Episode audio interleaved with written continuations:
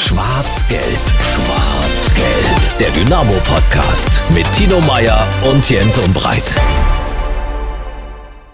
Herzlich willkommen, das ist Schwarz-Gelb, der Dynamo-Podcast. Schön, dass ihr mit dabei seid. Das sind sehr, sehr schöne und sehr, sehr erfolgreiche Wochen für die Sportgemeinschaft und wir freuen uns heute ausführlich über die SGD zu sprechen. Es geht hinein in den heißen Saisonendsport und unser Exklusivpartner Radeberger Pilsner ist natürlich auch wieder mit an Bord. Bis Ende Juli können Genießerinnen und Genießer mit etwas Glück insgesamt zehn bare Schätze in Höhe von jeweils 50.000 Euro heben. Zehn der insgesamt 50 Millionen 0,5 Liter Flaschen von Radeberger Pilsner und Radeberger Alkoholfrei sind mit einem Gewinnkronkorken verschlossen. Erkennbar sind die Aktionsflaschen am Rückenetikett, also weiterhin schön unter den Kronkorken schauen. Und jetzt geht's hinein in den Club der Optimisten. Ich sag mal so, das Wolfsrudel ist äh, zurück oder der Club der Optimisten. Äh, Freue mich sehr. Wir sind, glaube ich, zum dritten Mal in einem Podcast in dieser Runde zusammen, in exakt dieser Runde und zwar mit meinem Mitstreiter Tino Meyer. Tino, erstmal schönen guten Tag äh, an den Sportchef der Sächsischen Zeitung und von sächsische.de. Tino, ich hoffe, dir geht's gut.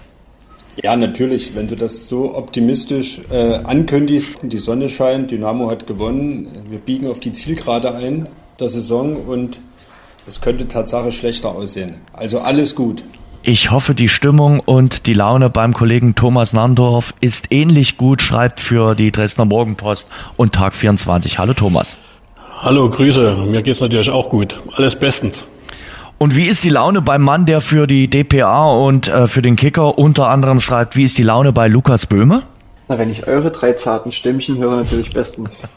Das hoffe ich doch. Und ich sag ganz ehrlich, ich habe ja gerade gesagt, wir sind zum dritten Mal in exakt dieser Runde im Podcast zusammen und wir hatten schon schwerere Geburten. Also wir haben uns vor rund einem Jahr zusammengefunden. Da ging es um den Abstieg von Dynamo Dresden. Das war unmittelbar nach dem Relegationsrückspiel gegen den ersten FC Kaiserslautern. Und dann hatten wir uns im November, genauer gesagt am 16. November zusammengefunden, um über die ja, fast Hinrunde zu sprechen. Da gab es ja dann noch zwei Spiele. Also zu Beginn der Winter-WM-Pause haben wir uns zusammengefunden. Ihr hattet damals Prognosen abgegeben über den Ausgang der Saison von Dynamo Dresden. Ich sag nochmal, zum damaligen Zeitpunkt stand Dynamo Dresden nach 17 Spieltagen auf Platz 9 in der Tabelle und deshalb jetzt auch der Nachsatz, wir haben es offenbar hier mit dem Club der Optimisten zu tun. Ich glaube, dass es noch ein bisschen dauert, bis Dynamo sich findet, richtige Schritte ergriffen werden und Dynamo mit einem furiosen Saisonendsport am letzten Spieltag den vierten Tabellenplatz erreicht. Ich will diesen Aufstieg noch nicht ganz schreiben. Ich sehe da durchaus eine Chance, dass Dynamo am Ende, und wenn es über die Relegation ist, das doch noch schaffen kann. Wenn du ins Laufen kommst, ist Rang 3 noch möglich und du hast mit dem ersten FC Kaiserslautern das beste Beispiel aus der Vorsaison vor dir, dass es funktioniert, das Feld von hinten aufzurollen. Also Männer, ganz ehrlich, wo habt ihr damals diesen Optimismus hergenommen? Und es war ja damals noch nicht mal das Trainingslager in Belek äh, absolviert. Also der Geist von Belek, den der Kollege Meyer immer so gerne beschwört, der konnte es noch nicht gewesen sein. Naro, du hast gesagt Platz drei und aktuell ist es Platz drei. Ja, aber der direkte Aufstiegsplatz noch, weil es hatte ja keiner vermutet, dass die jungen Freiburger das so durchziehen. Es war nicht nur ein Zweckoptimismus, sondern es war auch irgendwie der Glaube daran, wenn man auf die anderen Stationen von Markus Anfang schaut, dass seine Rückrunden ja immer besser liefen. Ob das in Köln war oder in, in Darmstadt oder auch in Kiel. Also die zweite Halbserie war seine. In dem Moment, als die Mannschaft wahrscheinlich sein, seine Spielweise, sein System begriffen hat, sind sie ins Rollen gekommen. Und da hat mit Sicherheit das Trainingslager in Belek eine ganz, ganz große Rolle gespielt. Denn zehn Tage alle unter einem Hut, das kann was ausmachen. Tino, dein Trainingslager. Der Geist von Belek, ja, das hm. stimmt. Offenbar ist da viel passiert. Nee, aber am Ende muss man natürlich sagen, ist das nicht nur, dass Dynamo so weit vorne steht, liegt ja auch daran, dass die anderen Mannschaften eben nicht an die starke Hinrunde anknüpfen konnten und ich füge hinzu, erwartungsgemäß nicht anknüpfen konnten. Mhm. Außer Elversberg, die muss man jetzt schon rausnehmen, auch wenn sie eine kleine Ergebniskrise hatten, haben sie es ja doch relativ souverän durchgezogen. Alle anderen Mannschaften sind eben so klassisch Drittliga-like. Es geht hoch, es geht runter, nur dass es eben für viele Mannschaften in der Hinrunde, zum Beispiel 1860 oder auch Ingolstadt, weitgehend nur hoch ging. Und Dynamo hatte eben ganz viele Probleme, Schwierigkeiten, aber eben auch Pech und Pannen auf, äh, auf seiner Seite. Und das hat sich jetzt in der Rückrunde eben schon ein bisschen ausgeglichen, sodass am Ende Dynamo doch da oben steht, wo man sie dann doch erwarten auch konnte. Und deswegen jetzt schon, ich hatte glaube ich mal prognostiziert, dass es noch knapper wird. Die sind jetzt schon so weit oben, weil die anderen eben auch extrem eingebrochen sind. Das hätte ich so nicht erwartet. Und da nenne ich halt gerne nochmal 1860 oder Ingolstadt, dass die, auch Saarbrücken hat sich eine lange Durststrecke geleistet. Das war so nicht zu erwarten. Eher, dass Dynamo eine starke Rückrunde spielt. Das war schon eher zu erwarten. Ja, Lukas, du warst auch so vorsichtig äh, optimistisch damals im äh, November. Wo machst du es dran fest, äh, dass die Sportgemeinschaft so eine starke Rückrunde spielt und ja, äh, das bestätigt, wovon ihr ausgegangen seid? Ich glaube, ich könnte nur das wiederholen, was Tino gerade gesagt hat, weil das war sehr ausführlich mhm. und ähm, in der Umfänglichkeit auch einfach zutreffend. Deswegen wäre es jetzt fatal, das einfach nur nochmal in anderen Worten zu wiederholen. Mhm. Ähm, ich war ja noch unter den Optimisten der Pessimist, glaube ich, mit Platz vier dann mehr oder minder. Ähm, was im Übrigen aber auch daran anknüpft, was ich schon vor der Saison gesagt habe, äh, wenn es um Platz vier herum, Dynamo um Platz vier herum eintrudelt, damit dann die Qualifikation für den DFB-Pokal sicher hat, habe ich gesagt, wäre ich zufrieden.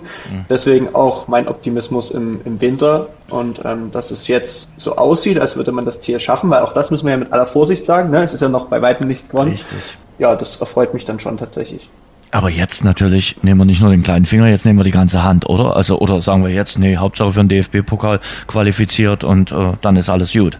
Nee, natürlich darf das jetzt nicht mehr der Anspruch sein. Also nachdem wir jetzt wochenlang oder nachdem Dynamo wochenlang darüber geredet hat, dass man nicht mehr auf die Tabelle schaut und von Spiel zu Spiel schaut, muss man ja jetzt sagen, naja, jetzt müssen die anderen auf uns schauen, so nach dem Motto, jetzt hat man es dann zum zweiten Mal in dieser Saison in der eigenen Hand, weil öfter stand man tatsächlich noch nicht auf einem Platz an der Sonne. Jetzt, jetzt muss das einfach dann tatsächlich auch gelingen, weil der Lauf der Mannschaft spricht dafür. Und ich muss auch dazu sagen, dass ich mir ähm, über die Jahre ein bisschen abgewöhnt habe, mit Dynamo bei Toren zu jubeln. Zum einen, weil es mich von meiner Arbeit ablenkt, wenn ich zu sehr äh, in, in Emotionsausbrüche gerate. Jens, das ist bei dir ein bisschen anders, weil du musst es halt mit deiner Stimme an die Zuhörer transportieren, aber ich bin ja in dem Moment am Schreiben und muss da schon noch ein bisschen anders denken als du. Aber ich muss gestehen, dass es mir äh, am Samstag zum ersten Mal seit sehr, sehr langer Zeit wieder so ergangen ist, dass ich mich akut über einen Dynamo-Treffer gefreut habe. Das war das 2-1 mhm. von äh, Niklas Hauptmann, weil ich von Sekunde 1 im Stadion das Gefühl hatte, dieses Spiel kann, egal was passiert, heute nicht schief gehen, sowohl von den Rängen als auch vom Rasen. Und da redet man nicht davon, dass alles zu 100 Prozent klappt, weil das ist in keinem Spiel so, aber ich habe mich zum ersten Mal wieder richtig über ein Tor gefreut und das war tatsächlich für mich so das, was ich aus dem Spiel mitgenommen habe und weswegen ich auch glaube, dass es jetzt an der Zeit ist, ähm, ja, das Ding durchzuziehen. Und Jens, eins muss man natürlich dazu sagen, nicht, dass du jetzt so aussiehst wie der Pessimist oder der Destruktive in unserem Club. Du bist natürlich der Hellseher im Club der Optimisten, weil du hast ja vergangene Woche an dieser Stelle den Heimsieg vorausgesagt. Du wusstest ja schon letzte Woche Mittwoch, dass Dynamo in dieser Woche 63 Punkte hat. Und wenn ich mir die Tabelle anschaue, so ist es gekommen. Ja, ähm, ich sag dir mal eins. Äh, ich habe ja damals im November gesagt, Platz 6 für Dynamo, da also war ich eher der Pessimist. Aber ja, ich wollte dich jetzt retten, ja. ja ja, so das weiß ich. Das, das ehrt dich. Und ich bin auf diese Prognose am Wochenende äh, inflationär angesprochen worden. Äh, mein Gott, du hast ja vorher gesehen und toll und so. Ich hatte viele Schulterklopfer. Aber ich habe mir dann auch am Samstagabend mal kurz überlegt, mal, mein Gott, wenn das schiefgegangen wäre, ich möchte nicht wissen, wie viele Nachrichten ich da bekommen hätte. Und kleine Episode äh, zum äh, Spiel am Samstag. Wir sprechen jetzt auch gleich ausführlich drüber. Neben mir saß jemand, ich glaube, der war komplett emotionsbefreit. Keine Ahnung, da sitzen ja auch teilweise Scouts auf der Pressetribüne und Beobachter. Also der ist bei keinem einzigen Tor aus dem Sattel gegangen. Gut, ich bin ein bisschen mehr aus dem Sattel gegangen, das gebe ich gerne zu. Aber äh, der hat das alles so sehr nüchtern, sachlich wie ein Buchhalter zur Kenntnis genommen. Und beim 3 zu 1 ist er aufgestanden und gegangen. Wo der Kessel gekocht hat, wo alle emotional waren, der steht auf und geht. Das war also, der Schiedsrichterbeobachter. Glaubst du? Nee, aber, ja. nee der, ja. saß, der saß neben mir, glaube ich. Also Ach das so. würde ich jetzt verneinen an der Stelle. Ich würde ganz gerne wissen, wer und von welchem Verein oder wen der da beobachtet hat, weil der komplett unemotional, ist überhaupt nicht in das Spiel mitgegangen. Er hat irgendwas notiert und so. Und äh, ich habe dort gekocht, ja auch schon beim Elfmeter, der nie gegeben wurde für Dynamo. Und dann beim Elfmeter, den es für Wiesbaden gab. Dann natürlich beim 2 zu 1. Und der neben mir, das macht dich dann auch körre, wenn einer äh, neben dir gar nichts macht. Wirklich überhaupt nicht reagiert. Wahnsinn. Absoluter Wahnsinn. Thomas, war das jetzt das beste Heimspiel äh, der Saison? Äh, wie ordnest du das ein? Also ich fand's, es war ein grandioses Drittligaspiel. Also äh, in, in der Gesamtheit ja, war es für mich das Beste, nicht nur in dieser Drittligasaison, sondern seit ganz, ganz langer ja. Zeit. Äh, herausheben möchte ich aber noch die zweite Halbzeit im Hinspiel gegen Osnabrück, mhm. denn da hat's genauso gekocht. Mhm. Aus dem 0 zu 2 dann noch das 3 zu 2 gemacht. Das war spielerisch und vom Flow her und vom Laufen des Spiels her ähnlich, aber in der Gesamtheit von der ersten bis zur 90. Minute, wo du im Endeffekt sagen kannst, der Gegner hatte den Elfmeter und den Torschuss in der 89. Minute und alles andere äh, lief Richtung äh, Wiesbadener Strafraum, war spielerisch das, das Beste mit für mich den herausragenden Leuten Paul Will und äh, Kyuyun Park. Ja. Die werden wir auch gleich nochmal äh, rausheben und werden wir auch nochmal drüber sprechen. Natürlich auch über das erste Saisontor von Niklas Hauptmann. Es gibt ein bisschen was zu besprechen. Ja, Lukas, ich fand eben, du hast auch gespielt wie ein Aufstiegskandidat am äh, Samstag. Von der ersten Minute ab. Die wussten, was in diesem Spiel drinsteckt. Ja, und das hat sie von dem anderen Aufstiegskandidaten, der der Verlierer des Spieltags ist, unterschieden an dem mhm. Tag, weil bei denen hatte ich von Beginn an das Gefühl, dass sie gerne einen Punkt einfach mitgenommen ja. hätten, dass sie nicht zu viel Risiko gehen wollten und das haben sie zu keiner Zeit getan. Und ich habe auch, wir werden vielleicht später nochmal darauf zu sprechen kommen, die Wechsel tatsächlich nicht so richtig verstanden, weil, weil wenn Spieler da was hätten erreichen können, glaube ich, dann war das schon noch ähm, Hollerbach von und ja gut, Wurz hat jetzt nicht den besten Tag, aber ich habe dann nicht so richtig viel Mut gesehen, weder auf dem Platz noch bei den bei den Einwechslungen und ja, muss mich da dann auch ein bisschen revidieren, weil ich habe es den, den einzelnen Kollegen euch auch schon öfter gesagt. Also Wiesbaden war schon vor der Saison mein Aufstiegstipp. Ja, mal sehen, ob die das jetzt noch schaffen. Für die geht es jetzt tatsächlich nochmal richtig darum, die Arschbacken zusammenzukneifen. Mhm. Kein einfaches Schlussprogramm, kann aber alles noch äh, passieren. Wie gesagt, äh, Vorsicht, es ist äh, noch nichts entschieden, es sind noch äh, drei Spieltage. Aber am äh, Samstag haben sie mir auch nicht gefallen. Also muss man wirklich sagen, sie haben dem äh, Druck auch tatsächlich nicht standgehalten. Und was man bei Dynamo erkennt, Tino, ist, sie spielen jetzt auch wieder schönen offensiven Fußball. Sie spielen wieder Markus Anfang Fußball. Zum Beispiel nach dem 2 zu 1. Du stellst dich nicht hinten rein, sondern du machst weiterhin Attacke. Das ist ja Tatsache das Bemerkenswerte da am Samstag gewesen. Stichwort äh, bestes Heimspiel da spielen ja immer viele Komponenten zusammen und woran macht man das fest? Aber ich mache es halt ein Stück weit auch daran fest, Erwartungshaltung, Gegner, Tabellensituation. Das war halt eben jetzt kein Spitzenspiel am 10. oder am 17. Mhm. Spieltag. Jetzt geht's eben wirklich um was. Und Lukas hat's gesagt, äh, Wien Wiesbaden wirkte eher wie eine Mannschaft, die mit dem Unentschieden hätte leben können oder ja, vielleicht auf, auf nichts anderes gegangen ist. Und Dynamo hat von vornherein das wirklich auch umgesetzt, was der Trainer vorher angekündigt hat, nämlich dass sie dieses Spiel gewinnen wollen.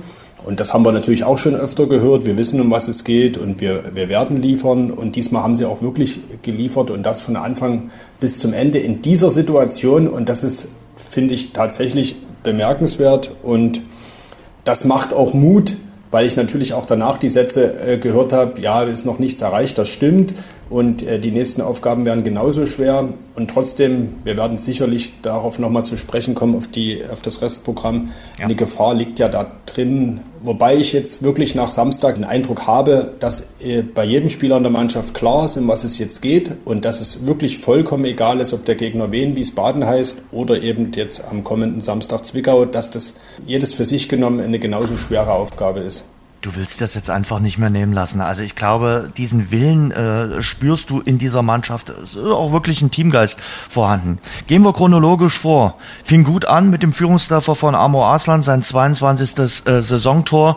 Da dachten alle, ja, das ist jetzt der Flaschenöffner äh, für dieses Spiel schöne Eingabe von äh, Claudio Kammerknecht. Fand ich, wie gesagt, äh, bemerkenswert, dass Claudio Kammerknecht da nicht abgeschalten hat und gesagt hat, okay, ich lamentiere jetzt hier mit, dass es keine Elfmeter gab, sondern weitergespielt hat, Thomas. Ja, so muss das sein. Relativ einfach. Wenn der Schiedsrichter pfeift, ist vorbei. Und wenn er nicht pfeift, musst du weiterspielen. Und äh, ich kann mich an keine Situation erinnern, wo ein Gemecker geholfen hat und der Schiedsrichter seine Entscheidung zurückgenommen hat.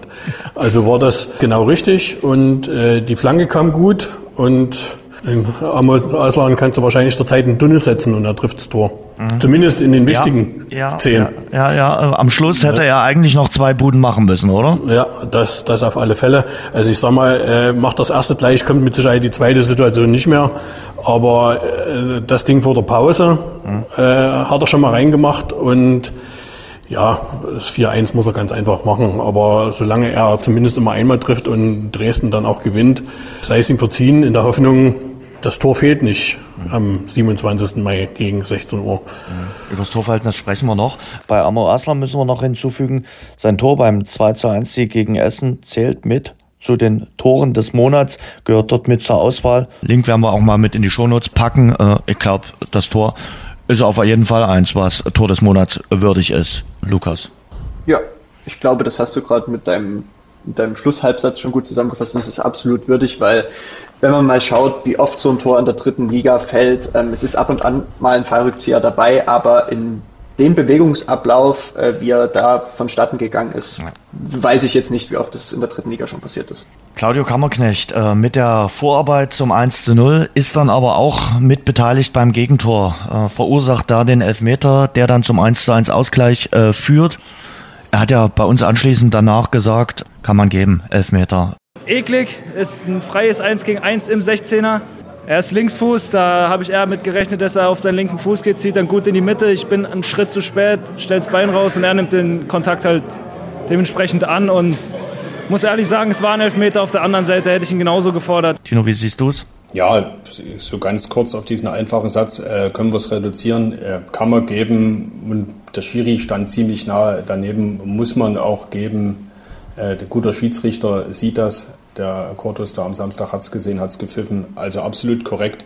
Was ich eher noch hinzufügen würde zu dem 1 zu 0, das passt zu diesem absoluten Willen, den die Mannschaft gerade an den Tag legt, dass sie sich eben von diesen quasi nicht gepfiffenen Fouls da überhaupt nie aus dem Konzept bringen lässt. Da es erinnerte mich da ein bisschen das 2 zu 1 gegen Mannheim, wo eben Park durchs Mittelfeld äh, zog, auch schon hätte sich zweimal hätte fallen lassen oder hätte dann sicher einen Freistoß bekommen, aber rauspasste, glaube auf Lemmer war es, glaube ich, der dann mhm. die Flanke brachte, wo Kutschke das 2-1 erzielt und dieses Tor jetzt am Samstag gegen Wien Wiesbaden war eben so ähnlich.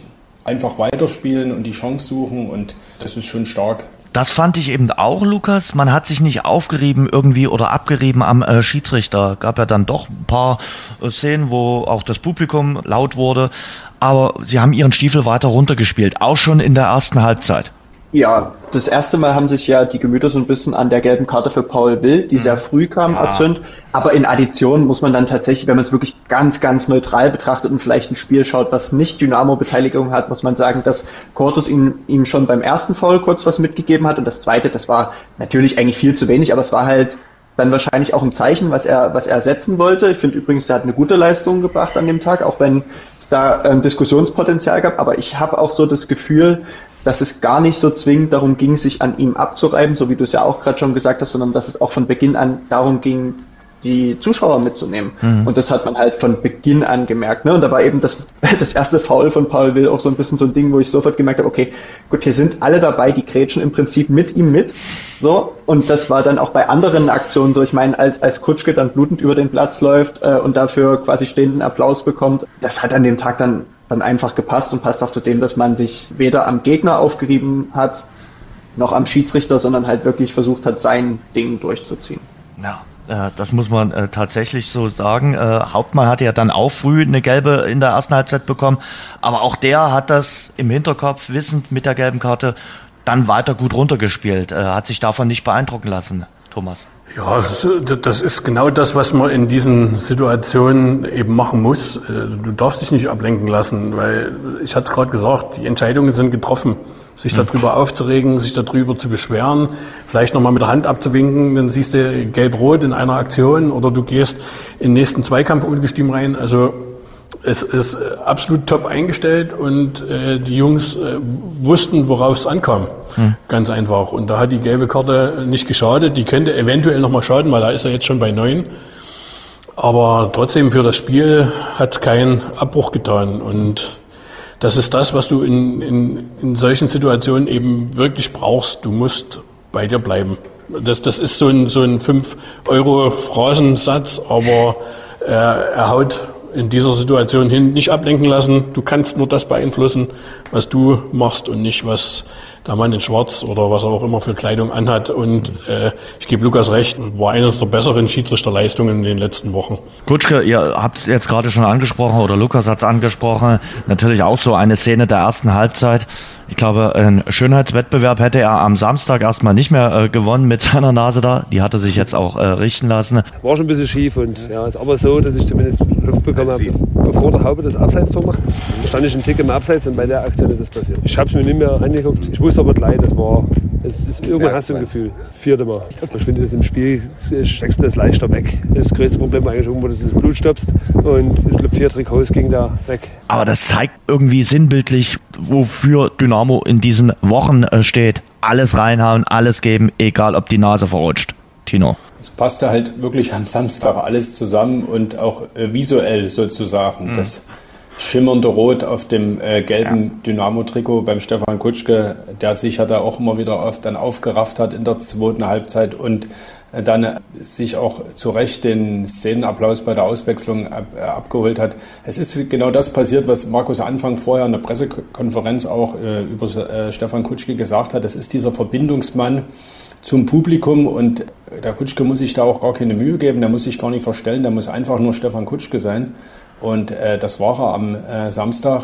Und dann ist es genau dieser, am Samstag hätte man was vielleicht sagen können, der Blutstropfen muss überspringen. Das ist halt wirklich der Spieler, der es versteht, das Publikum auf authentische Weise irgendwo äh, ja, hinter der Mannschaft zu versammeln. Und dann, Lukas, bleibst du aber geduldig in der zweiten Halbzeit. Es steht ja bis zur 70. Minute 1 zu 1. Wäre okay gewesen, aber du hast schon gesagt, Wiesbaden hätte sicherlich den Punkt sehr gerne mitgenommen.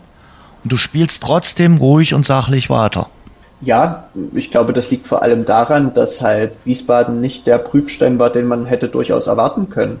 Also ich glaube, das ist schon auch, auch ein Faktor, dass, das haben die Spieler uns jetzt nicht gesagt, wir haben aber, ich glaube, auch nicht explizit danach gefragt. Also ich sage es nochmal, was ich am Anfang gesagt habe, ich hatte nicht das Gefühl, dass Wiesbaden dieses Spiel gewinnen kann.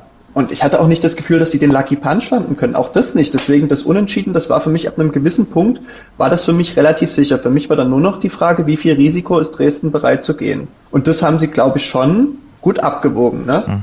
Also, weil man hätte jetzt auch sagen können, die Viererkette muss viel, viel höher schieben, um mehr Druck auszuüben, aber die wussten halt genau, das brauchen wir eigentlich nicht. Ne? Und selbst wenn man dann mal hochgeschoben hat, dann kam der von, von Thomas vorhin angesprochene Park halt immer wieder mit zurückgeeilt und hat die Bälle dort weggegrätscht, stipitzt in, in Kombination natürlich mit seinen Nebenspielern. Es verwundert mich jetzt nicht, dass Dynamo gerade in diesem Spiel auch beruhigt ähm, aufspielen konnte. Mhm. Wenn wir jetzt Park äh, schon äh, erwähnt haben, äh, der hat eine starke Leistung am Samstag abgeliefert, überall richtig gute Noten auch bekommen, zurecht bekommen. Ist er jetzt endlich äh, dort äh, auf der Position die Konstante und äh, derjenige, der dort hinten auf der Außenbahn für Sicherheit und Ruhe sorgt? Ich gehe einfach davon aus, man sieht, er ist fit und er ist gesund. Das war er über lange Strecken dieser Saison nicht. Er hat äh, sein Können immer mal wieder angedeutet, aber bereits äh, vorige Woche in Freiburg und auch jetzt gegen, gegen Wiesbaden war für mich der auffälligste, weil er auch dieses Tempo mit den, gerade in Freiburg, mit diesen schnellen jungen Leuten, äh, wo du manchmal das Gefühl hast, es spielt Hase gegen Igel, dann war er halt da. Und jetzt genauso. Und in der 75., 76. Minute, wenn du schon die ganze Zeit Vollgas gegangen bist, dann noch zurückzulaufen und die Konter abzulaufen. Er hat ja nicht mal so oft gegrätscht, sondern er hat die ganz einfach die Laufduelle gewonnen. Und wenn es notwendig war, hat er seinen Körper reingestellt oder ist mal auf den Boden gegangen, war für mich ganz stark. Absolut, also wirklich eine absolute Bereicherung, Park. Man muss sich halt echt fragen, wo war der die ganze Saison? Also es muss eine wirklich knifflige Verletzung gewesen sein oder es muss eine, eine Summe von wirklich vielen Kleinigkeiten gewesen sein, dass der äh, so gar nicht auf dem Trapez war. Klar, da war immer wieder Länderspielpause, da ist er zu seiner Auswahl gereist nach Südkorea. Vielleicht hat er auch irgendwo Anpassungsschwierigkeiten gehabt. Aber der ist die letzten drei Spiele wirklich so hervorstechend auf der Position, und das ist die Außenbahn, die haben wir auch hier in der Runde immer wieder mal besprochen, und egal wer da gespielt hat, das war immer so ein bisschen äh, der Knackpunkt im Dynamo-Spiel, sodass man sich fragt, warum war dieser Park da nicht schon viel eher da, mhm. aber nehmen wir es so, wie es ist, jetzt ist er da und jetzt scheint das zu passen. Was macht man denn da äh, mit dem Südkoreaner? Der ist ja ausgeliehen bis zum äh, Sommer von äh, Werder Bremen gelingt es dir da. Sein Vertrag läuft bis äh, Sommer 2024. Und dann über eine Vertragsverlängerung in Bremen nochmal eine weitere Leihe zu machen? Oder was äh, denkst du, äh, Lukas, wird da passieren mit Kion Park? Holst du dir den fest? Was machst du da? Ich habe in seinem Fall tatsächlich keinen Anhaltspunkt. Vielleicht kann da einer der Kollegen was dazu sagen. Ich könnte mir gut vorstellen, dass es, ähm, weil das ist ja ein System oder eine, eine Idee, die Ralf Becker sehr gern fährt, dass man einen Kontrakt so bastelt, dass es eine verpflichtende Kaufoption ab, keine Ahnung, Einsatzspiele zehn, also zehn Spiele Einsatz dann mhm. ähm, gibt, so dass man bei Bremen nicht mit ihm verlängern muss, die Gefahr relativ hoch ist, dass Dresden ihn fest verpflichtet, wenn man das denn will aus Dresdner Sicht. Also irgend so etwas wird man da schon bauen, glaube ich. Ich denke, dass man mit ihm in die zweite Liga gehen kann. Die Frage ist natürlich generell, aber das ist jetzt vielleicht noch ein kleines bisschen früh, wie der Kader dann nächstes Jahr aussehen soll, weil der ist auch 22 Jahre erst alt, mhm. ne, der junge Mann. Also das heißt, der hat wahrscheinlich auch noch ein gutes Entwicklungspotenzial, hat halt aber auch auf diesem Niveau noch nie lang gespielt. Also nicht, dass ich ihm jetzt seinen, seine Fähigkeiten absprechen will, aber man, man sollte jetzt auch nicht den Fehler machen. Ich sage jetzt mal vorsichtig, wirklich vorsichtig ausgedrückt, nur aufgrund von fünf, sechs, sieben konstanten Spielen in der dritten Liga dann davon auszugehen, dass er der Heilsbringer ist. Aber um es abzukürzen, ich würde mich freuen, wenn man diesen Spielertyp in Dresden halten kann, weil er die Athletik mitbringt für die Position, weil er das Tempo mitbringt, weil ich glaube, das ist auch jemand, der keine Angst hat ähm, auf dieser Position auch mal ein Risiko einzugehen. Und ich glaube, das tut dem Spielstil, den Markus Anfang spielen lassen will, schon gut. Ich bin sowieso der Meinung, du musst, wenn du aufsteigen solltest, ja trotzdem dann nochmal Verstärkung holen und dann nicht den Fehler machen, den du vielleicht vor zwei Jahren gemacht hast. Äh, und das zeigt ja jetzt gerade auch die zweite Liga. Muss dann schon nochmal ein bisschen was machen. Äh, aber ich glaube, das wissen äh, auch die Beteiligten. Einer, der auf jeden Fall absolutes Zweitliga-Format hat, ist Niklas Hauptmann. Der will auch unbedingt in der zweiten Bundesliga spielen und hat jetzt am Samstag endlich sein erstes Tor gemacht. Und glaube, alle, alle haben sich für den Niklas gefreut, Thomas. Und, und das zu Recht. Und es war nicht mal ein einfaches Tor. Also, dass er, dass er dann mit Krampf liegen geblieben ist, das war klar, weil der Körper war ja dann so verdreht. Er musste ja erstmal wieder in die richtige Lage geschüttet werden. Und dann noch Hut ab, den Krampf rauszudrücken und dann noch bis zur 87. Minute weiter Vollgas zu geben, äh, hat mich für ihn auch sehr gefreut. Und vielleicht ist der Knoten jetzt geplatzt und er denkt nicht mehr so viel drüber nach und haut die Dinger in den letzten drei Spielen links und rechts, oben und unten rein. Von den Jungs, äh, ich glaube, glaub, sie haben es mir gegönnt. Und jede Woche kriege ich dann natürlich vorgehalten, Haupe, es ist soweit, es ist mal an der Zeit jetzt langsam. Haben sie auch recht. Es ist schon lange überfällig, dass ich mal treffe. Ja, ich kriege den Ball von Paul zugespielt. Auf den kann man sich verlassen. Der hat das Auge dafür, äh, die Lücke zu sehen. Dann spiele ich Chris den Ball in Lauf, kann ihn wahrscheinlich kürzer spielen, dann kann er selbst direkt abschließen. Dann wird der Ball abgewehrt. Und dann springe ich einfach rein mit dem rechten Fuß. Mit dem kann ich eigentlich gerade so laufen. Dass er dann drin war, war, war super. War ein cooles Gefühl. Wie gesagt, ich konnte es jetzt nicht so sehr feiern, weil ich direkt einen Krampf hatte. Aber egal, gewonnen und der Rest egal. Dass er der Unterschiedsspieler ist in dieser Mannschaft, das haben wir, glaube ich, auch schon oft gesagt. Und wahrscheinlich haben wir es auch am 16. November, als der Club der Optimisten gegründet wurde. Vielleicht haben wir das da auch schon mit angesprochen, dass äh, wenn dieser Hauptmann fit ist, dass der in der Rückrunde natürlich den Unterschied ausmachen kann. Ganz klar, Hauptmann gehört nicht in die dritte Liga, das sieht man in den letzten Wochen immer deutlicher. Der hat Potenzial für deutlich mehr. Und da kann Dynamo einfach von Glück reden, dass es diese Vergangenheitsgeschichte gibt, dass er sich bisher durch Verletzungsprobleme in Köln äh, damals nicht durchbeißen konnte. Aber es war auch gut, dass Markus Anfang damals der Trainer war.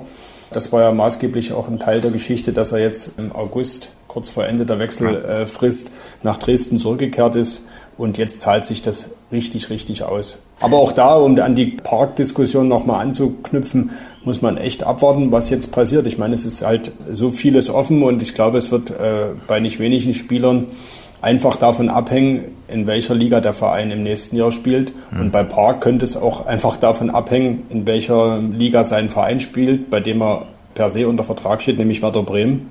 Wenn die, Ach, die in der zweiten ja so gut Liga, wie gerettet so gut wie, aber sollten die in die zweite Liga abrutschen, dann sind, ist Park natürlich für die auch ein Thema. Ne? Also das nur einfach mal als ein kleines Beispiel der Unwägbarkeiten, mit denen wir uns jetzt hier nicht rumplagen müssen, das liegt ja dann eher auf dem Tisch vom Ralf Becker.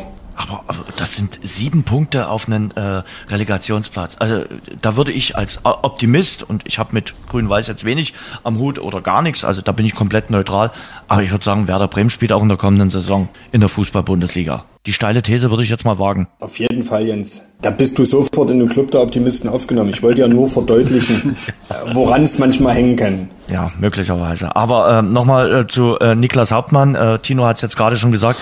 Anfang und äh, Hauptmann, das ist irgendwie ein Match, oder? Lukas, es passt. Es scheint so zu sein. Ich glaube, das lässt sich so einfach umschreiben. Ich habe mhm. generell das Gefühl, dass es den ein oder anderen Spieler gibt, für den Markus Anfang so ein, so ein Flüsterer sein muss. Ne? Auch bei Amo Aslan scheint es ja eine gute Verbindung zu sein. Ich könnte mir auch vorstellen, dass Park nach seiner äh, langen Verletzungsgeschichte und auch nach der Zeit, wo er in Bremen ja nicht den Anschluss gefunden hat, den man ihm vielleicht zugetraut hat, dass es da schon den ein oder anderen Spieler gibt, der sehr, sehr stark von, von Markus Anfang profitiert. Das würde ich jetzt einfach mal so unterstellen und würde mhm. mich da auch bei Gegenrede nicht von abbringen lassen. Mhm.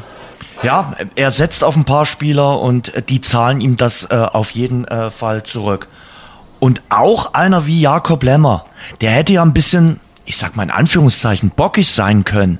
Äh, spielt in Freiburg von Beginn an, bereitet das Tor vor und sitzt dann trotzdem im nächsten Heimspiel gegen Wien Wiesbaden erstmal auf der Bank. Und was macht er? Der kommt rein und macht das vorentscheidende 3 zu 1. Finde ich irgendwie stark, Thomas.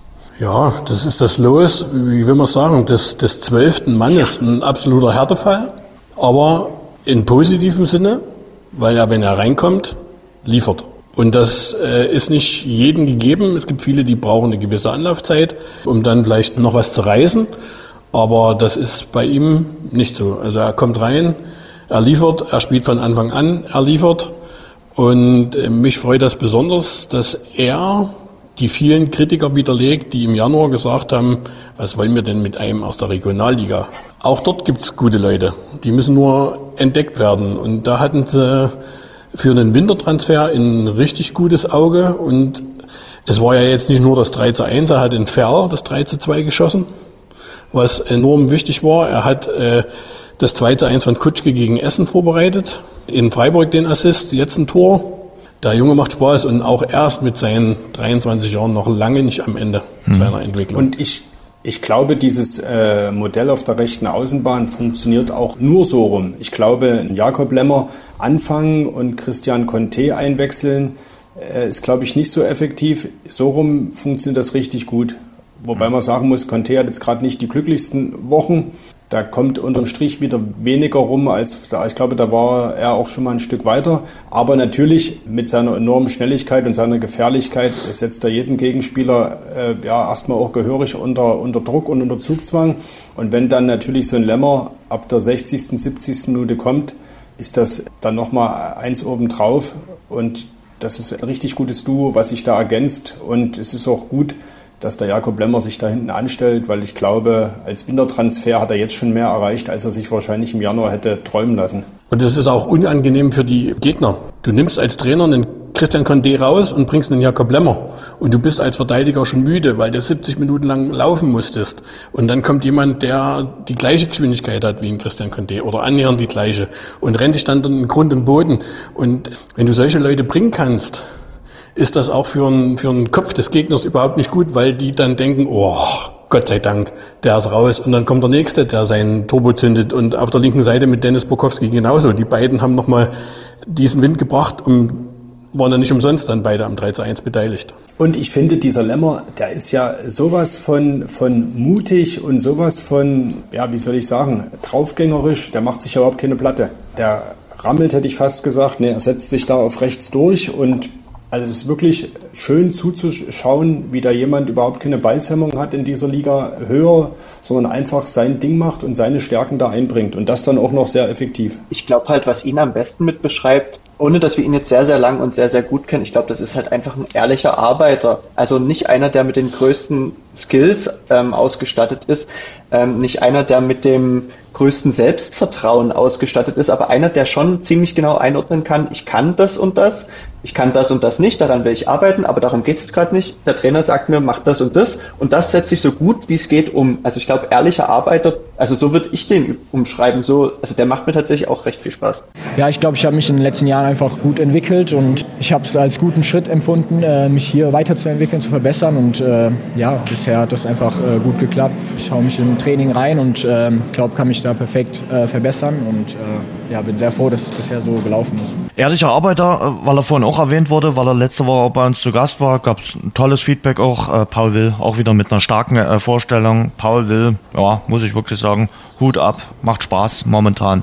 Äh, hat auch wieder seinen Job erledigt, äh, Abräumer und hat schön mitgegrätscht.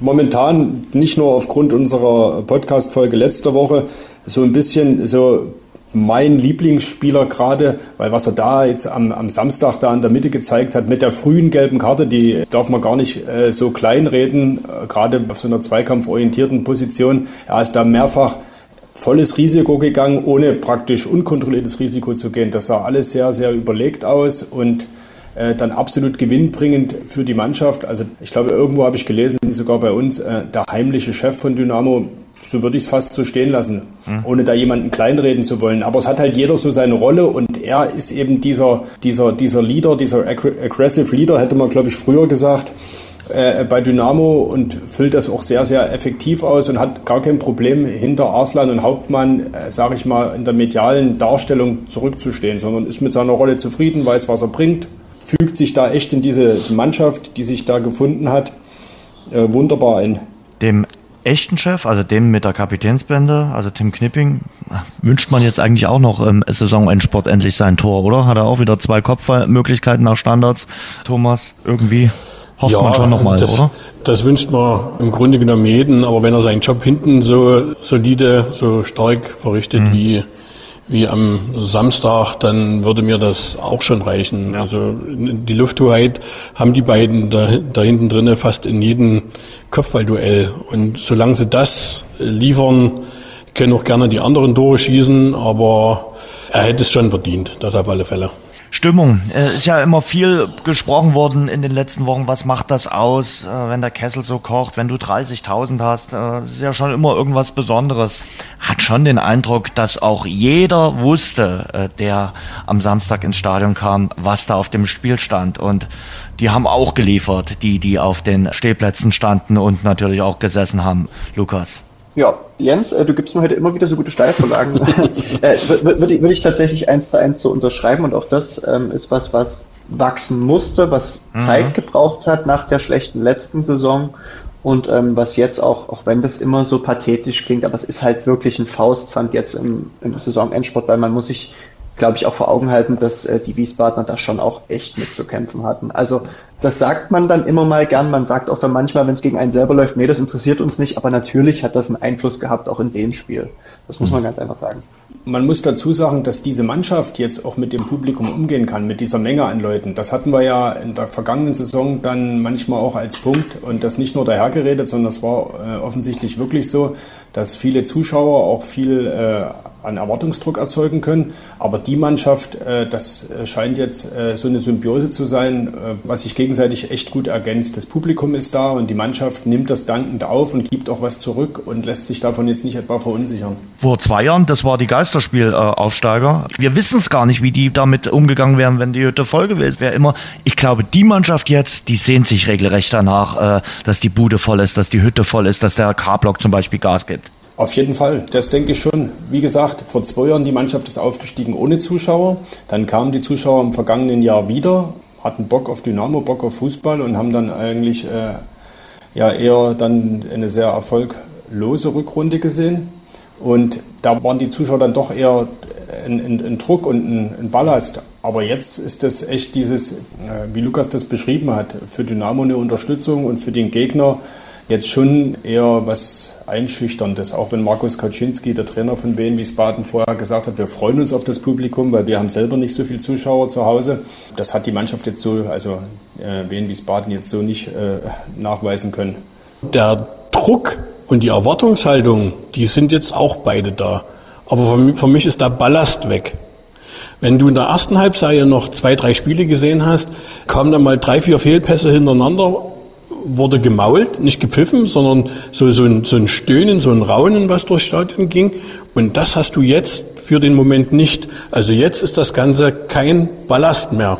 Jetzt sind sie eins, weil alle irgendwo auf einer, auf einer Wolke sind. Die Spieler haben, ihr, habt, ihr wart ja selber mit dabei, sie haben alle gesagt, du schwebst mit diesen Fans. Und das, das macht zurzeit den großen Unterschied. Ja, das ist außergewöhnlich. Man schwebt da dann äh, mit, mit den Fans, äh, die dann immer einen anpushen nach jedem Zweikampf, gewonnenen Zweikampf, immer laut sind. Äh, das ist schon eine extrem gute Stimmung. Das pusht dich unglaublich. Schon erste Halbzeit von Spielbeginn an hatte ich das Gefühl, hier ist, hier ist wie immer richtig Stimmung drin und natürlich macht das was mit dir. Vielleicht macht es auch was mit dem Gegner, ich weiß es nicht. Auf jeden Fall für uns ist es halt Gold wert. Und ja, wenn du dann Krämpfe hast und die Beine schwerer werden, das gibt dir schon noch mal ein paar Prozente, definitiv. Das, da haut sich jeder rein und das Stadion pusht einen bei jedem gewonnenen Zweikampf. Das, das beflügelt einen nochmal und dann denkst du, du bist gerade am Anfang vom Spiel, obwohl dir eigentlich schon die Pumpe geht am Ende. Aber das juckt dann irgendwie alles nicht mehr. Du haust dich in alles rein und es ist einfach nur geil. Thomas, du hast ja durchgezählt, ne? Ja, ich habe gezählt. In der zehnten Minute waren im Gästeblock 63 Erwachsene und ein Kind. Und das war aber schon viel für Wiesbaden, wie du irgendwie erfahren hast. Ja, der, der eine Kollege aus äh, Wiesbaden hat gesagt, man sieht, dass es, es um was geht, es sind 50 Mann mit. Und das hat man hier, denke ich mal, schon in vielen Kreisligaspielen. Aber das ist das Los von Wiesbaden. Du liegst in der Mitte zwischen zwei Bundesliga-Vereinen mit Mainz und Frankfurt. Und was Wiesbaden macht, interessiert im Grunde keinen. Ja, und das, das ist traurig für den Verein, aber das ist im Grunde genommen so wie Sandhausen. Du lebst dort ruhig, du äh, spielst dort ruhig, du hast dort kaum mediale Beobachtungen. Ist auch ein Grund, warum du erfolgreich sein kannst, weil es eben niemand groß vom Hocker reißt, was du machst. Es gibt ja auch Fußballer, die sagen, sie äh, bevorzugen eher das, in Ruhe spielen zu können. Ja. Und äh, wenn da viel Publikum da ist, macht die das schon eher nervös. Und so haben die 19 Heimspiele, wo es eher gediegen zur Sache geht. Ja, das äh, im, im November, wo Dynamo da war, da, das war ja mal lautstark, aber weil da auch eine Gästekulisse da war. Ja, aber ansonsten, ich habe schon Spiele in Wiesbaden gesehen mit einem anderen sächsischen Verein, der damals noch zweite Liga gespielt hat. Da waren 3000 Zuschauer. Und die hast du bei uns in der Regionalliga bei vielen Vereinen. Also das 3000 Zuschauer ist selbst in der Regionalliga nichts Besonderes. Ja, und aber in, in Wiesbaden schon. Ist schade für den Verein, aber ist ja schon seit Jahren so. Radeberger öffnen kann so klingen. Mm. Aber auch so. Oh yeah! Jetzt mit etwas Glück 50.000 Euro gewinnen. Einfach Radeberger öffnen und unter den Kronkorken schauen. Die Aktionsflaschen Radeberger Pilsner und alkoholfrei gibt es ab sofort im Handel. Alle Infos unter radeberger.de. Ein Thema will ich noch ansprechen zum äh, Samstag. Was war denn mit dem Rasen los?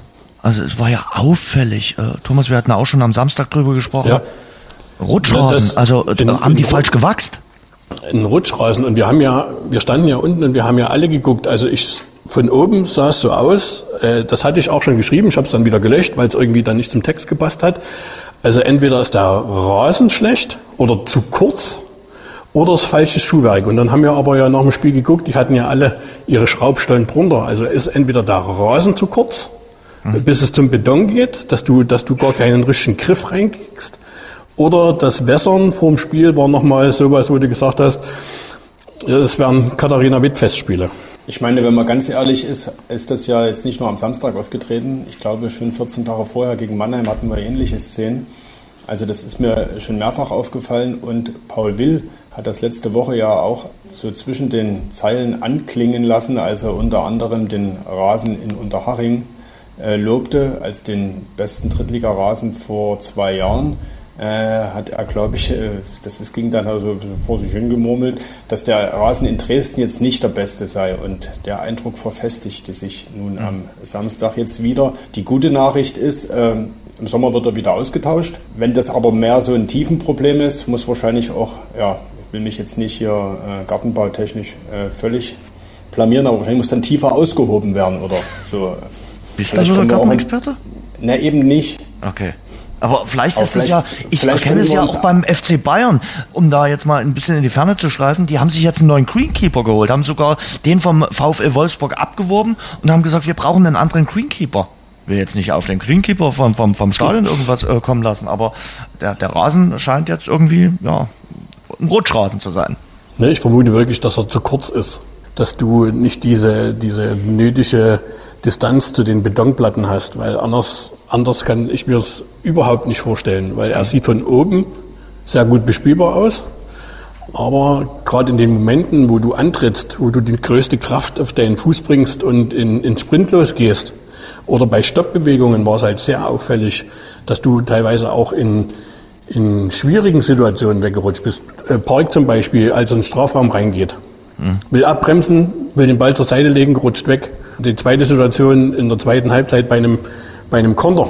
Und zum Glück ist das aber auch den, den Wiesbadnern relativ häufig passiert. Also ich denke, dass er zu kurz angewachsen ist, aber ich gehe mit Tino mit. Ich habe davon null Ahnung. Genau, da müssen wir an der Stelle, ich habe wirklich keine Ahnung, obwohl, äh, kurzer Insight, ich habe meinen Zivildienst bei den kommunalen Diensten sozusagen in Kamenz absolviert, sozusagen auf dem Bauhof und da haben wir auch Bäume gepflanzt, hoffentlich tief genug und sie stehen noch. Der Thomas aber, deswegen, der ist wirklich Experte, hat ja früher selbst Fußball gespielt, auch höherklassig und der wiederum hat aber auf dem tiefen Rasen von Auerbach gespielt. Und ja. dort ist er so tief, wie auch Dynamo ja schon leidlich, äh, viele Grüße an Michael Hefele an dieser Stelle erfahren musste. uh, da ging was Deswegen schlecht beim Herrn Thomas, ja. Ist der Thomas doch Experte für tiefen Rasen, also der kennt sich offenbar aus. Ja. Da muss ich aber dazu sagen, der Rasen in Auerbach, und das ist kein Scherz, wer schon mal dort war, die erste Hälfte ist auch im Winter immer furztrocken. Und die andere Hälfte ist auch im Hochsommer bei 14 Tage durchgehend 30 Grad nass, weil das ist ein Sumpfgebiet. Und daher kann man dort leider keinen Sporgel stechen. Mir ging es damals schlecht bei Uwe Neuhaus ja. nach, nach diesem Sporgelartikel. Äh, ja, wir haben dann äh, haben Hefele damals in der Sendung Auerbacher Spargel überreicht genau. äh, quasi. Oh, sehr lustig. Ähm, ja. Du, Lukas, hältst dich hier zurück? Bist du auch kein Rasenexperte? Wusstest du zum Beispiel, was äh, als Paul Dardai letzte Woche seine äh, launige Rede abgehalten hat und gesagt hat, er hätte vertikutiert? Ich musste tatsächlich nachschauen. Also ich wusste nicht, von was er redet, aber er hat mich dann gefreut, dass es wohl um, ums Rasenmähen ging. Wusstest du sofort, was vertikutieren ist? Ja, tatsächlich, weil ich einen Schwiegerpapa habe, bei dem es sehr oft um Vertikutieren geht und um den Dienst drücke ich mich sehr gern. Also okay. ja, nee, aber ich habe mich vornehm zurückgehalten, weil ich tatsächlich keine Ahnung von, von Rasen habe. Ich habe äh, interessiert zugehört und äh, für diejenigen, die es vielleicht kennen an Zuhörern, ich spiele an der Leutewitzer Windmühle, das ist gar kein Rasen, deswegen habe ich jetzt einfach nur nichts gesagt, um mich nicht über, über schlechten Rasen auszulassen. Das war dein Abstiegskampf angesagt bei euch, oder? Mhm. Mhm. Das ist mein galanter Übergang jetzt zum FSV Zwickau, zum nächsten Gegner von äh, Dynamo Dresden.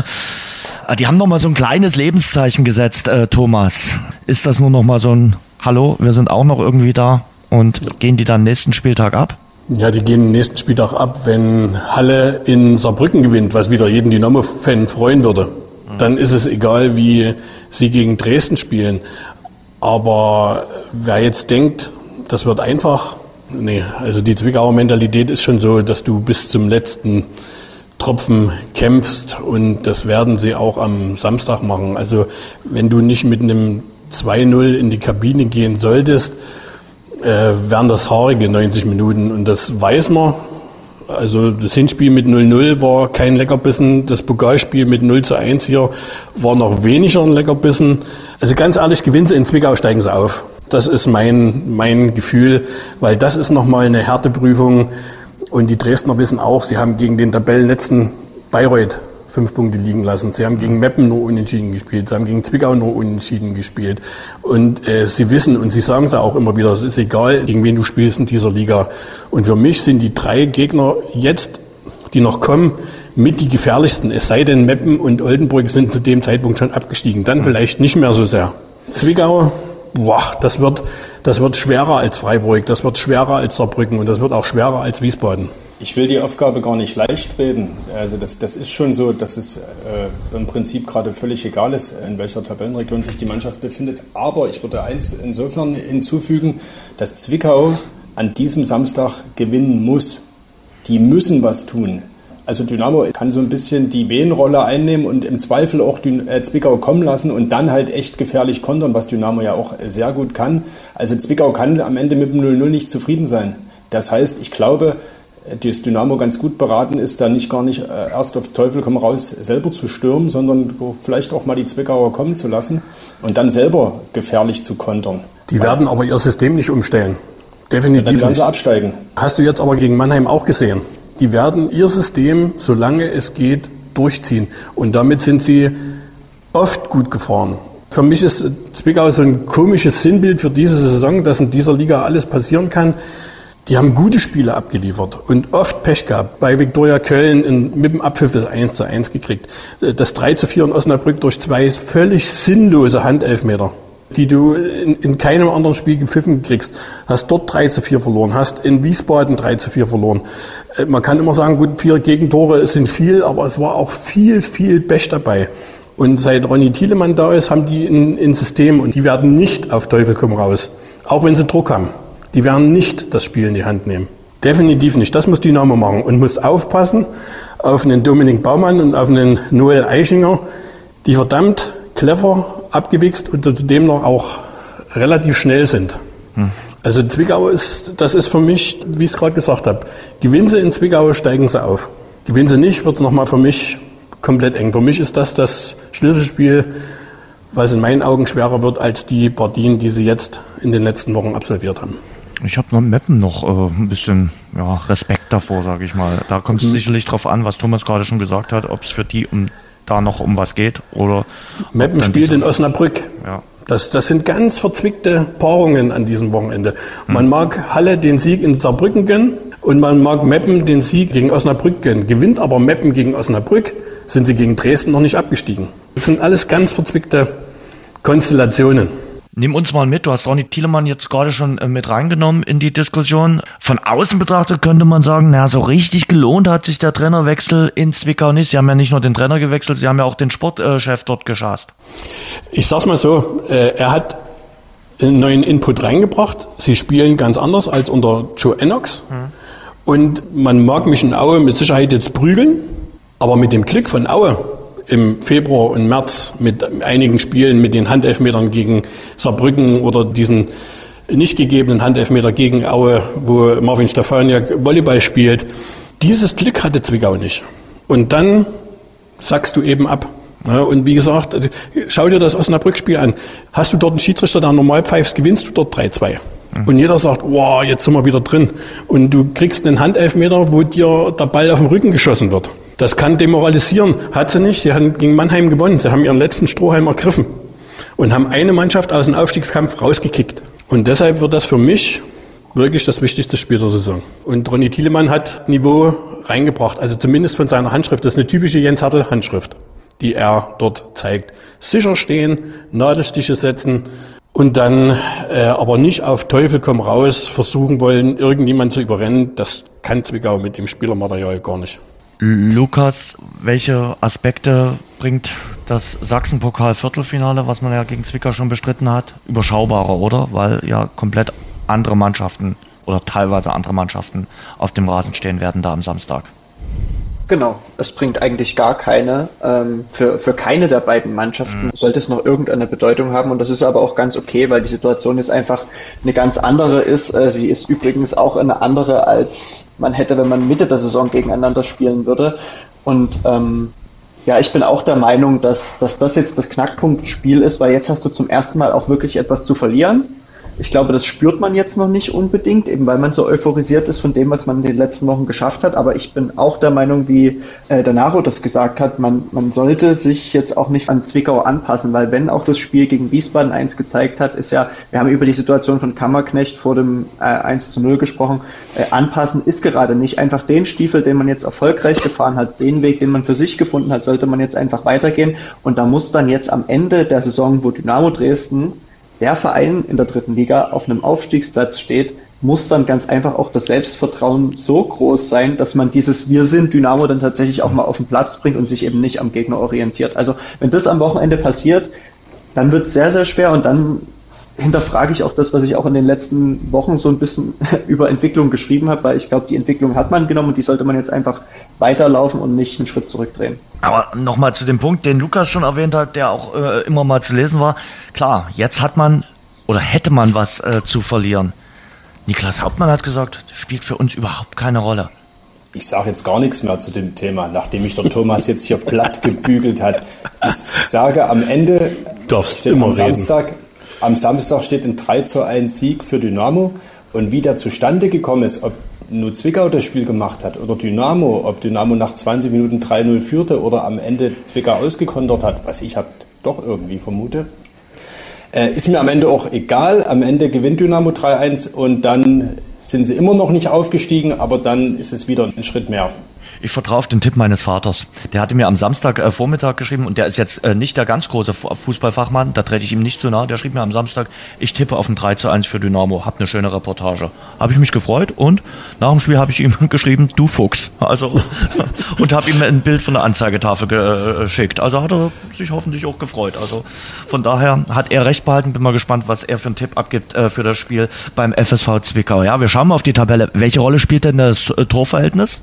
Ja, lass die drei auf Platz drei, vier und fünf die drei Spiele noch gewinnen. Dann hast du drei Mannschaften mit 72 Punkten und dann das kann eine große Rolle spielen, obwohl ich nicht glaube, dass alle im Gleichschritt drei Spiele gewinnen. Ich glaube, die, das, äh, die Tordifferenz wird am Ende mitentscheidend sein, ob das nun gerade bei Dynamo zutrifft oder am Ende entscheidet, wer Relegation spielt oder Vierter wird. Das vermag ich nicht zu sagen. Ich glaube aber nicht, dass äh, am Ende drei Mannschaften punktgleich sind und die vierte am, äh, weder Relegation noch den direkten Aufstiegsplatz äh, nicht erreicht aufgrund der Tordifferenz. Das glaube ich nicht. Meine Lieblingsfrage in den letzten Wochen ist ja die Elversberg-Frage. Schwächelt Elversberg noch, Lukas, oder hat Elversberg jetzt mit dem Sieg gegen Bayreuth mit dem 5 zu 2 die Weichen Richtung direkten Aufstieg gestellt? Ich glaube, das muss es jetzt einfach gewesen sein. Also ich habe auch nochmal gesagt, die, die wackeln nochmal, aber die haben mit Freiburg, mit Wien Wiesbaden und mit Ingolstadt sicherlich noch ein knackiges Restprogramm, aber ich glaube einfach, dass irgendwo noch ein, zwei Punkte für die rausspringen und das wird dann ganz einfach reichen, weil, wie es auch die Kollegen schon gesagt haben, ich glaube einfach nicht, dass es passiert, dass die Mannschaften im Gleichschritt ähm, die dahinter stehen, durchmarschieren. Deswegen wird das reichen. Ob es dann tatsächlich für den Meistertitel reicht, das ist am Ende ist denen das, glaube ich, gerade auch relativ egal, weil die wollen jetzt einfach hoch, die wollen das jetzt über die Linie schleppen. Ich denke aber, dass die das, dass die das schaffen und äh, sie spielen ja dann wahrscheinlich auch nochmal ja ein bisschen Zünglein an der Waage, eben weil es ja das direkte Duell mit Wien Wiesbaden auch nochmal gibt. Ähm, theoretisch könnten sie ja da schon aufgestiegen sein. Ja, also ich glaube, die ziehen das durch auf jeden Fall, ja. Und Fakt ist natürlich, wenn es am Ende ganz knapp wird und wir doch uns auf die Tordifferenz äh, beschränken müssen oder darauf schauen müssen, liegen sie ganz klar an der Spitze und am Ende ist es vielleicht genau das Pünktchen, was ihnen äh, weiterhilft, wenn sie jetzt das nicht schon gegen Freiburg klar machen. Es ist doch aber eigentlich auch total schön, dass wir jetzt kurz vorm Ende der Saison darüber reden, dass eine Tordifferenz am Ende nochmal einen Ausschlag geben könnte. Ich meine, das ist immer viel Rechnerei. Damit beschäftigen wir uns ja eigentlich die ganze Saison. Was wäre wenn, wer könnte wo, wie könnte was. So, also allein, dass es die Möglichkeit gibt, dass es mal eine Rolle spielt, finde ich schon so super spannend, eben weil es ja Spannung bis zum letzten Spieltag ganz einfach verspricht. Das finde ich tatsächlich sehr, sehr reizvoll dieses Jahr. Also ich sag's mal aus, aus Dynamo-Sicht, Elversberg holt noch einen Punkt gegen Wiesbaden. Der reicht aber dann, oder? Nee, da würde nicht reichen. Der würde nicht also reichen. wenn, wenn Osnabrück und Dresden durchziehen, reicht's nicht. Gut, das wäre mir jetzt wieder sympathisch, weil ich habe ja, glaube ich, mich mal irgendwann auch dazu hinreißen lassen, äh, zu sagen, dass Elversberg nicht aufsteigt. Thomas, sehr sympathisch. Ja, siehst du mal. Wisst ihr äh, mittlerweile, was es mit der Dynamo-eigenen Tabelle auf sich hat, äh, von der ja äh, Markus Anfang auch so ein bisschen äh, gesprochen hat äh, vor dem äh, Spiel gegen Wien Wiesbaden? Schon irgendwie spannend, oder? Ich glaube ja irgendwie, also ich, ich weiß es wirklich nicht, aber hat es natürlich auch äh, ein bisschen was damit auf sich, besser zu sein und dann eben nimmt man vielleicht das Ergebnis aus der Hinrunde und versucht das Ergebnis dann zu toppen oder wisst ihr mehr? Also wenn du danach gehst, äh, das haben sie ja dann schon getoppt. Ja, also aber bei den sie Spielen dabei. gegen Zwickau und äh, Meppen zum Beispiel, äh, da besser zu werden, heißt also, die Spiele dann zu gewinnen. Also er hat am Donnerstag zur PK gesagt, da könnte sich noch verbessern. Und dann bin ich mal in die tiefe Recherche gegangen. Und da kann sich, also meiner Meinung nach handelt es sich um die Jahrestabelle, denn da waren sie vor dem Spiel auch nicht Erster, sondern Osnabrück. Sie waren, sind das beste Team der Rückrunde, aber nicht das beste Team des Jahres 23. weil Osnabrück die, die letzten beiden Spiele der Hinrunde im Januar gewonnen hat und Dresden nur, nur in Anführungsstrichen vier Punkte geholt hat und damit ein Punkt weniger hatte im kompletten Jahr 2023 als der VfL Osnabrück. Das ist meine Idee von der Tabelle. Habt ihr noch was beizutragen zum äh, Thema Dynamo eigene Tabelle oder? Äh? Ich stimme dem Thomas äh, vollumfänglich zu und das nicht nur, weil ich mich nicht mehr traue zu widersprechen, sondern weil ich es exakt genauso sehe. Gut. Deine Worte sage ich immer zu Hause. Dann würde ich sagen, der Club der Optimisten äh, beendet für heute seine Sitzung. Wollen wir uns eine Stallvorlage geben für unser äh, nächstes Wiederhören und äh, jetzt einfach mal tippen, wie viele Punkte Dynamo am Saisonende hat? Nur, du, Punkt, nur die Punktzahl, nicht die Tordifferenz, nur die Punktzahl. Und egal, ob das dann erster, zweiter, dritter oder was auch immer für ein Platz ist. Ich glaube, das kommt bei allen Jens, dasselbe raus. Also Jens, ich, ich sag 72. Ja, 72. Oh. Ich gehe mit. Tino, du kannst jetzt nicht sagen, ich erhöhe, weil das geht nicht. Ja, danke. Ja. Langweiliges Spiel. Ja, ich bin auch für 72. Langweiliges Spiel. Lukas, du musst nicht mehr antworten. Aber vielleicht hören wir uns trotzdem wieder nach der Saison.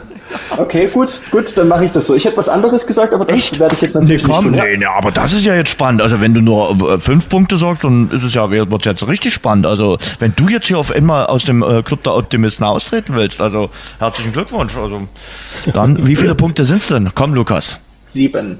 Sieben? Okay. Mhm. Reicht es da noch? Ja, das reicht. Direkter Aufstieg, also nicht Relegation. Wir müssen jetzt nicht auf den Platz 16 irgendwie auf Bielefeld schauen, sondern es reicht zum direkten Aufstieg. Ich, ich möchte auch ein bisschen was, also einfach aus Prinzip möchte ich wieder was anderes sagen als ihr. Deswegen muss ich ja irgendwas sagen. Nein, ich, ich, ich, ich, würde, ich würde tatsächlich auch die neun Punkte nehmen. Spaß okay.